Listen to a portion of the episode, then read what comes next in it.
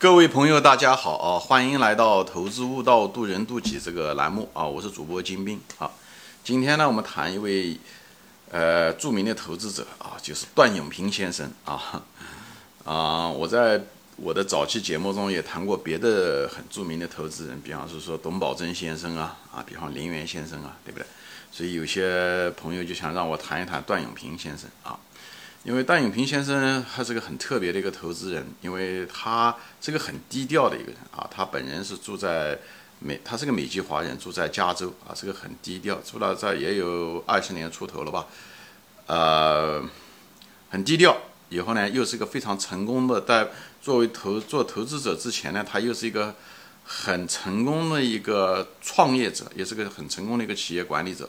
他曾经是做小霸王啊，就是还有步步高，都是他呃经营和创业的啊。就包括现在的那个国内的这个手机做的很不错，但也很低调的呃企业，vivo，还有那个 OPPO，他都是很这这两家公司一个非常重要的持股人啊，他帮助创建了这些公司啊，所以他是一个怎么说呢？集企业管理、企业家和投资家集大成的一个人，他跟大多数的。价值投资者还不一样啊，林园先生还有董宝珍先生都是职业的呃投资人，他也是，他们这这些人都是职业的，呃资金管理人啊。但是这个段永平先生不是，段永平先生虽然他投资非常成功，也很有钱，但是他这种投资的成功是，他是一个他是个个人投资者啊，他我想他也不愿意帮别人管理这些资金。啊，束缚了他的自由，因为帮别人管理资金有很多的呃束缚啊。那个投资人啊，经常来打电话来问这个问这个，你得回答他，对不对？而且这个股市下跌啊，各个方面啊，哎，人会来问啊，这些东西啊，就是犯不着受这么多约束啊。钱已经挣够了，就没必要给别人还这样的，对吧？你给人家管理基金，说白了，你还是给别人打工啊，你只是拿的是佣金而已。就是我想他也不愿意受这份约束，当然了，他也可能给几个朋友给他打理打理他朋友的这个私人资产，那是另外一回事情，那是出于情谊啊，所以不是从赚钱的角度，因为他这个人是个比较低调啊，逍遥派啊，喜欢打打高尔夫球啊啊，喜欢打高尔夫球啊，看他的，他专门他有个微博啊，他以前当年在网易上有个微博，以后他在现在在雪球上仍然有一个，他雪球的账号的名字叫做大型。无形我有形，还是好像大概是这个意思啊，呃，大道无形啊，大道无形我有形，哎，是这个，嗯，他也经常回答一些网友的问题，嗯，他对这个人是一个在投资上悟性极高的一个人啊，悟性极高，呃，特别是对投资的思想的悟性极高，呃，以他本人呢也有丰富的这个经验。嗯，他是巴菲特的一个忠实的信徒，他是巴菲特的忠实信徒。其实他跟巴菲特的背景其实挺像的，就是啊，他有管理经验，企业管理经验。巴菲特也有企业管理经验，特别在巴菲特早期的时候，呃，他买公司啊，包括包括他的伯克希尔的公司，他多多少少也参与了公司的很多的决策管理等等这方面，他都有过啊。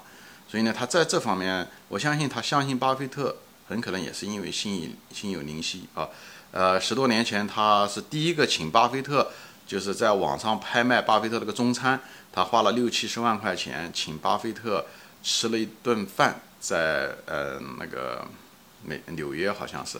啊，他就是当时也请教他，其实他是抱着一种感激的心理，就是感谢巴菲特，因为他因为学习了巴菲特的这些。价值投资的经验赚了很多钱，他也研究了巴菲特，基本上巴菲特知道的东西，他还是很深刻的领略了。但是，呃，算是一个报答和感激吧，啊，正好就把这钱送给巴菲特中餐，主要是巴菲特捐这个钱也是给他的太太的一个呃，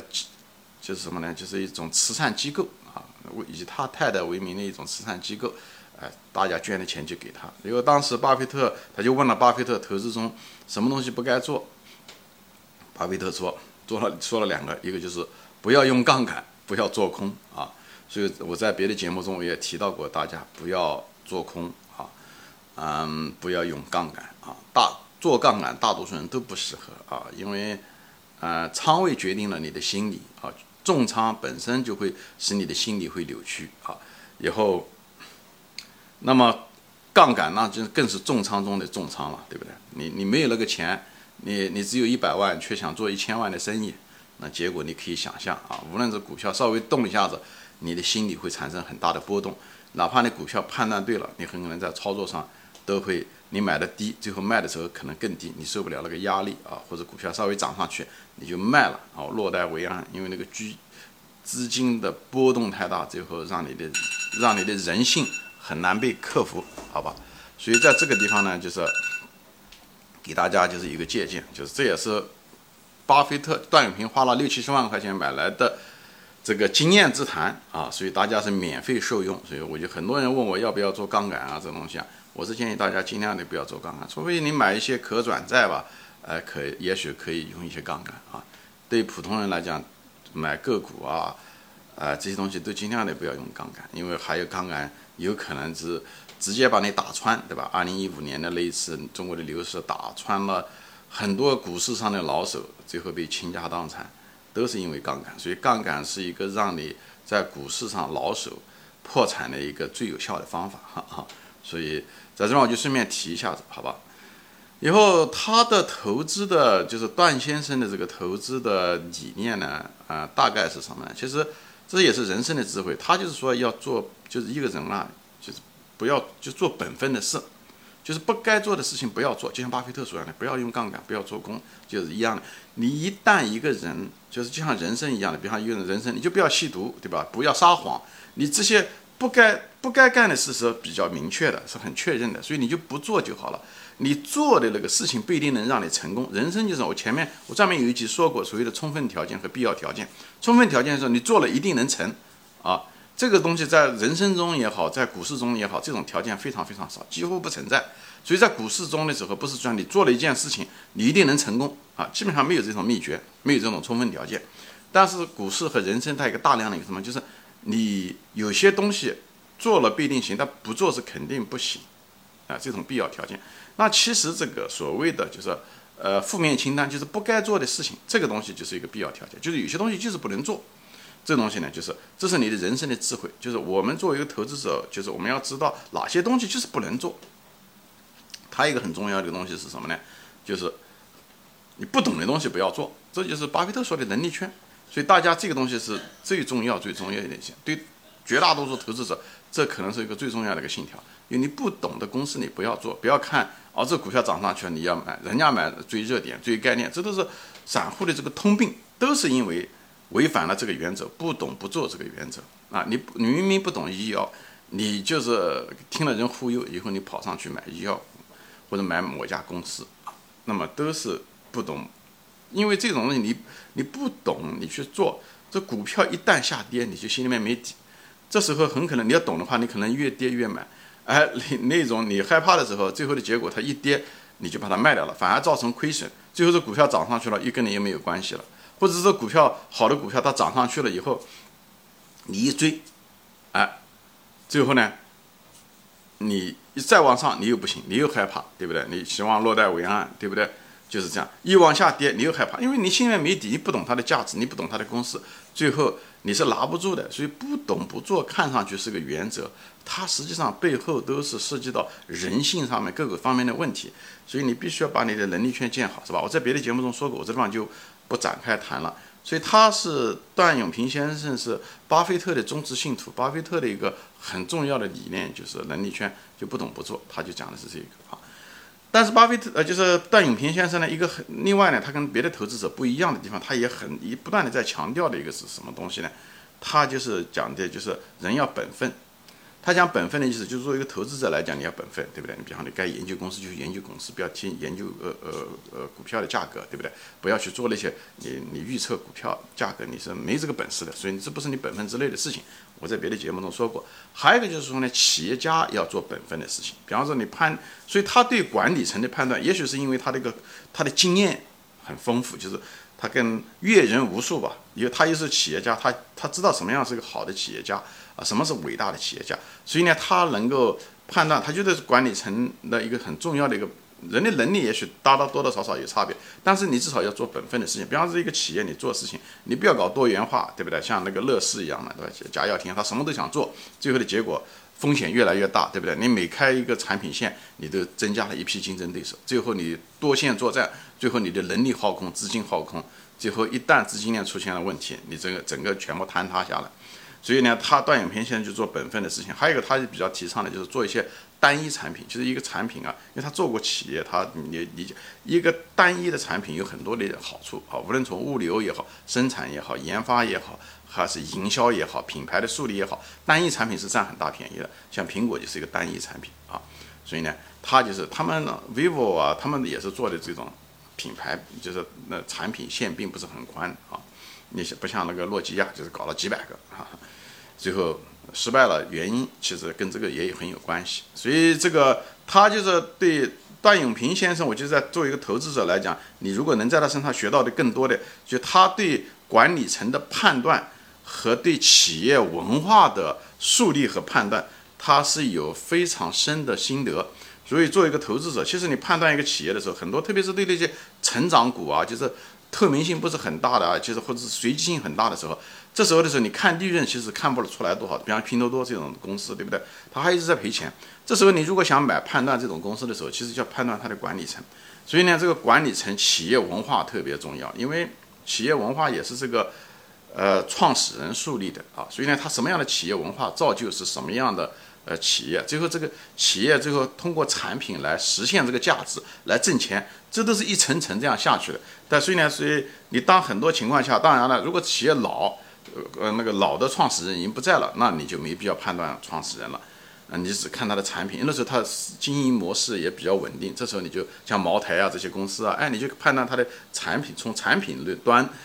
利润端开始判断就行了，它的需求端看就行了。有些东西的时候，你可能年轻的企业的时候，可能判断管理层。这些东西更重要，比方说它像拼多多啊这样子的公司，它的营业模式还没有那么固定下来，很多发展空间和很多的弹性的时候，这时候判断一个人很重要。这这个东西判断一个企业，我就把它稍微岔开看说一下啊。所以有人问我估值啊判断是怎么一回事？情就是，呃呃行业不一样，企业不一样，估值都不一样。即使是同一个企业，它不同的生命周期。你在判断企业的时候，侧重点也是不一样的啊，就像一个 VC 一样的，对不对？一个风险投资的一个基金，他他投了一个非常年轻的公司，才成成立一年两年，他怎么判断这该不该投这家公司？他一定不是讲只是看他的产品，他连有些有有的公司那种年轻的公司连产品都没有，他可能只是一个概念。他判断是什么？他就判断人，投资他就投人啊。所以投股票是投公司，但是年轻的公司你就投的是人，所以你要对人的阅历。对你，所以段永平先生在这方面是很有经验的。他也分享了一部分一些东西，他就最主要判断管理层，一个最主要是本分，不要好高骛远啊。嗯嗯，投资者不要好高骛远，不要追热点。你投资的企业，企业家也不是那种好高骛远，就是他很能踏踏实实的能做事情的啊。就是不要像嗯嗯贾跃亭那样子搞多元化，什么都想做。所以投资就如人生也是这样子的，就是你要专一，对吧？你你你自己做个好人，做一个踏踏实实本分的人。因为你娶个好人，你娶的那个公司也是个好人，那个公司的创始人各个方面，他也是认认真真做事情的人。他不是像今天干这个，明天又提一个另外一个计划。明明是做一个水产品的一个东公司，以后他又提出来，他要明年要进军呃智能 AI，这种企业都不是什么好企业，就是好高骛远也好，好不诚实也好。我就这方稍微岔开说一下子。所以段永平先生对于管理层的判断、企业文化的判断，他是有很多的心得。大家有兴趣可以看他的微博啊。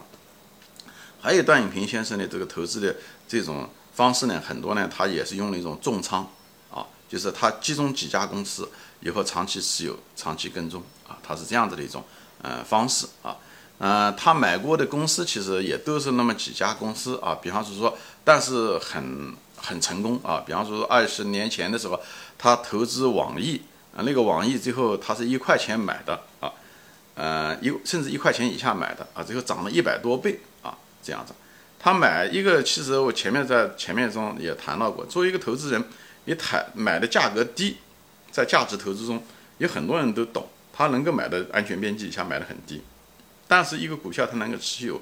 到一百多倍才能卖掉。这个才真正的本事，就能够持有那么久，说明说明他真正的懂这家公司，买的便宜，一个估值以后你得买的便宜，这个东西大多数投资者都能做到这一点，就是稍微一点经验的都能做到这一点。但是可以一直持有到一百多倍的人，